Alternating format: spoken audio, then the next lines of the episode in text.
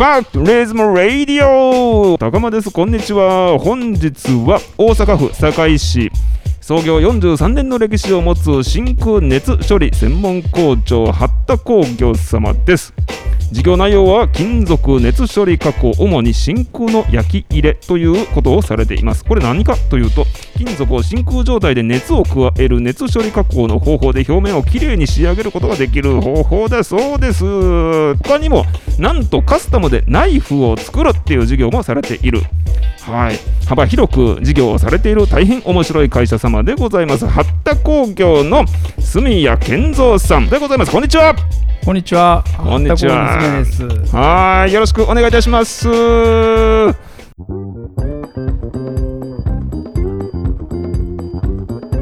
あの補足の説明がもしあればお願いいたします。はい、ありがとうございます。これ熱処理の話あをすれば、ええぜひぜひ。熱処理熱処理って何なんだ？熱を加えるっていうことは、ね、熱したら冷やさなきゃいけませんよね。はいで金属を熱して冷やすとうん。金属っていうのは硬くなるんですね、はい。その冷やし方によってはい硬くなったりうん。柔らかくなったり、はい。熱することでこう金属と金属をこうくっつけたりですね、うん。いろいろあの硬くすることはい。柔らかくすること金属と金属をくっつけること、はい。まあ、それが熱処理っていう仕事で、うん。その硬さで言ったらこう温度を変えることでええ硬さをこう自由自在に変えることができるっていうのが熱処理の面白いところです。熱処理で硬さが変わるっていうことですね。はいもともとの硬さが硬くなったり柔らかくなったりもすると。ということで。そういうことです。ああそういうことですか、あのめちゃくちゃ分かりやすかった今の。私実際に現場を見せていただいたんですけれども焼き入れのための炉っていうのがあってブワーってすごい勢いで火が上がってるんですよ。これすごいですね。ありがとうございます。まあそういうタイプの炉もあるんですけど最近はもうちょっと火を出すというよりかは、はい。あの真空っていう状態にして、まあ、酸素のない状態にして、ええ。こう熱処理する方がどっちかというとこう安全な感じというか、はい作業環境とかも含めて少しずつ変わってはきてはいるんですけれども、うん。やっぱり、ね、火を使う仕事ですから、はい。そういう環境になりますよね。そうですよね。あの今おっしゃっていただいたのは火が炉の中からボーって燃え上がってる状態の加工の方法とあとはそんな火が炉の中でもう完結されてで真空状態になっているものとタイプが違うということですね。で出来上がりも違うと。難しい話ばっかりなんで、本当だ。やめとこう。ああ、はい。い、えいえいえ。もうやめときましょうか単純な話、そういうことです。ああ、はい。はい、ありがとうございます。あのーちょっと創業についても話を聞いてもいいですか？はい、こんな難しいことをどうやって創業されたのかなっていうところに非常に興味がありましてね。1974年にえっ、と県1979年ですあ79年か、はい。そっかそっか。43年ですもんねに創業されていて健三さん今の社長のおじい様が創業されたと。いうことであってます。か創業は、はい。八田工業株式会社創業したのは私の父親で、はいはい、はい、その前に株式会社八田製作所っていう会社がありまして、ええそこの熱処理事業部をはい。独立して作ったのが私の父です。祖父がやってた熱処理を、ええ。その息子の私の父親がはい。ね、こう続いてますので、はい、ああじゃあそのね祖父のおじい様がもともと始められたっていうことなんですけどこの熱処理を始めるっていうこのきっかけっていうかどういう思いでこの熱処理を始められたのかなみたいなことで聞かれてたりしますか？なぜ始めたかっていうのはもともとその祖父が作った会社は自転車のそのハンドルとかペダルとかに使われてる手動部分に使われる必ず強度が必要な部分ですよね。ねそういうところにも一番大事なのは熱処理っていう技術だったんですよ。はいはいはいはい。自転車の修道部分のあの部品類なんかを主に作られていたと。そうです。堺の自家産業で、まあ、当時ですね。やっぱり自転車がやっぱりありましたのでもともとうちの父親がそういう金属とか材料とかそういうのを専門に学ばれてたので学校で学んでたのでだからそれを専門にやるために八田製作さんの方に入られてたんですけれどもあはいはいはいはい。私の祖父の弟さんがそういうはい真空っていうね、はい。技術者といいますか、はい。そういうのをこう使えるエンジニアみたいな方だったらしいんですよ。えだからちょっと私の父親も親戚というかはい。にそういう真空を詳しく知ってる人がおるっていうのが、はいやっぱり真空熱処理を始めるきっかけにはなってると思いうますね。じゃあ最初はちょっと家内工業的なところからも始まってるようなイメージなんでしょうかね。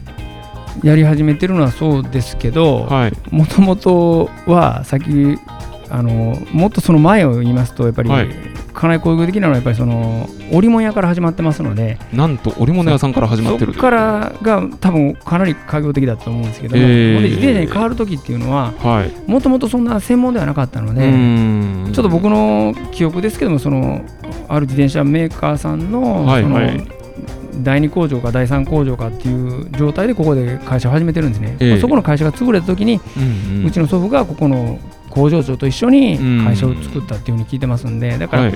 もともとはだからかなり工業的にやってたというよりかは、ちょっと事業うまくいってないパターンの、ん。その経営者の、うん。あの姿じゃないかなと思うんですよね。ああそうだったんだ。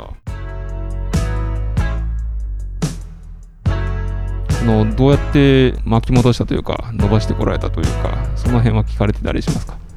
そこはね、はい。あの時代が良かった。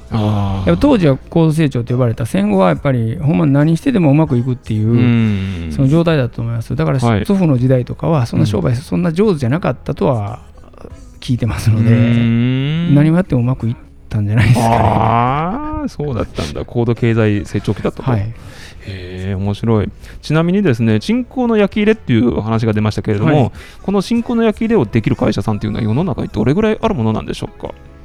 私の世の中っていうのはこれ地球というか世界で言えば大体市場としたら熱処理全体がうん。全体がですよ。多分もうちょっともうちょっとあるかもしれんけど6兆円から7兆円ぐらいの市場とは聞いています、ー。ほんでその中でもまあ1割から2割ぐらいとすればはい。1兆円程度のその市場があるんじゃないかなと思うんですよね、会社の数とかで言ったらちょっとわからないですけれども、うん。日本全体で熱処理こう外注熱処理でこう、はい熱処理をやる会社が大体700社弱あるっていうふうに700社聞いて弱ますので、それから、もうまあ、100社から200社、多分そんなに専業で、しかもその真空をメインでやってないところも入れたら、うん。多くても200社ぐらいじゃないかなと思うんですよあーね。日本200社ぐらい。日本で真空に注されてる会社はもっとあったらごめんなさいなんですけど、うん僕のい今知ってる限りの数字だけで言えば、そのぐらいかなと思います。ああそうなんだじゃあ各県に2社とか3社ぐらいずつっていう感じなんですね。はい。でも多い感じはあんまりしないですね。そうですね、はい。それだけ、そんなに市場もそんなに大きくはないので、はいはいはいはい、はあの真空熱処理が必要なもの最終製品プロダクトっていうのはどういうものがあるのかもしこれが言えるのであればあの聞いてもいいですか？そうですね、あの先ほどおっしゃってるように、やっぱり地域ごとにやっぱりそれぞれ産業が違いますので、ええはい。我々やってる堺っていう地域ですと、え真空熱処理する商品っていうのは、僕らのその南堺とか南大阪、南近畿のエリアのイメージですと、えうん。まあ、ほとんど結構ステンレスっていう材料が多いです。はい。で製品で言うたら何のっていうのはちょっとあの分かりにくいですけれども例えはい。ば金型っていうそういう商品ですよね、自動車だったりとか、はい。食品でもそうですし、うん。何でも型っていうのが作られてると思うんですけども、金型っていう商品を真空熱処理でやってることが多いです。うん。あとはその金型以外ですと堺の場合はハサミとか包丁のようなそういう刃物ってう言われるんものですね。そういうものに真空熱処理っていうのも使われるようになってますし、うん。あとは堺地場産業で軸受けっていうベアリングって呼ばれる商品もあるんですけども、ええ。そういうところもあの、まあ、特にステンレスっていう材料ですけれども、そういうのを真空熱処理で使われてるものがあります。うん。それ以外はちょっともう細かいところで言ったらもう、はい。細かすぎてですうね、ん。あの多すぎてはい。何かわわからないぐらいあの把握できないぐらいの。大きいところを3つ言えば金型刃物ベアリングっていうのが、うんうんあの私らのこの南大阪南堺地域のそういう真空熱処理で使われてるもえ。えのになりますうね。ーん八田工業様では金型そのものを作るわけじゃなくて焼き入れを行っていらっしゃるそうです。ということではい、すね、はい、焼き入れを行うとその金型が硬くなるとそうです。ああということですねそうです。で金型製作会社さんに返すというそういう流れとあ、そうです。はい。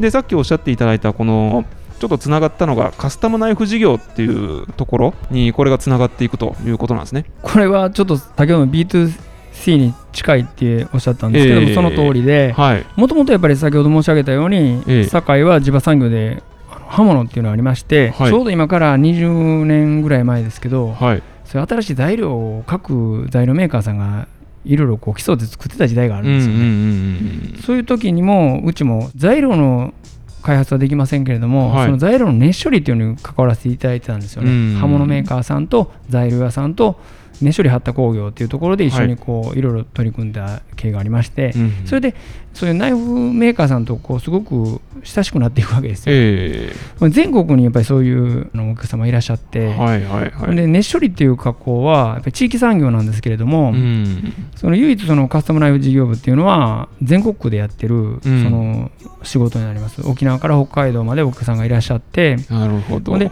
その当時はやっぱりそういう IT 革命とか言われた時代で、ええ。や大和運さんとかそういう個配送がちょうどこう発達していった時代で、うん。